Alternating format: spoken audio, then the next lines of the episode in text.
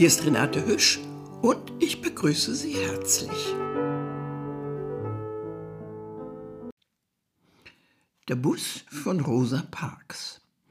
2011 hat der italienische Autor Fabrizio Silei dieses einfühlsame und auch aufrüttelnde kleine Buch geschrieben.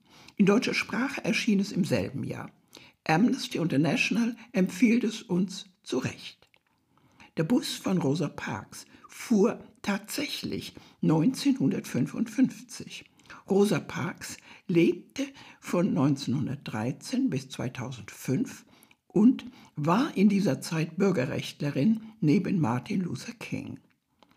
Am 1. Dezember 1955 wurde sie festgenommen wegen Busboykott. Dazu hören wir gleich die Geschichte.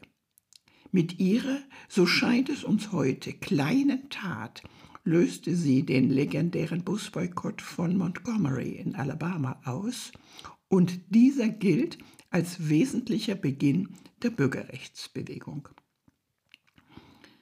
Tja, und jetzt fühlen wir uns im Jahr 2020 auch hier in Deutschland zu Recht der immer noch notwendigen Bewegung von Black Lives Matter verbunden und hören gleich diese alte, kleine, schwarze Geschichte von einem Weißen aufgeschrieben. Mich berührt sie immer wieder und ich lese sie darum gern, weil wir Ermutigung und emotionale Anregung brauchen. Die brauchen wir in allen Hautfarben. Ich bin weiß und lebe hier in Deutschland als Teil einer komfortablen Mehrheit.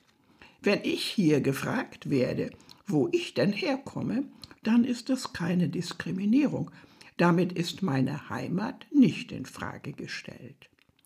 Schon gar nicht handelt es sich um Rassendiskriminierung. Nicht nur, weil ich hier wie selbstverständlich weiß bin, sondern auch, weil es keine menschlichen Rassen gibt und also dieser Begriff mir per se menschenverachtend erscheint. Uns reicht da ein kleiner Blick in deutsche Vergangenheit. Nun will ich meine Vorrede nicht noch mehr ausweiten. Jetzt bitte ich Sie, lauschen wir gemeinsam dieser kleinen Geschichte.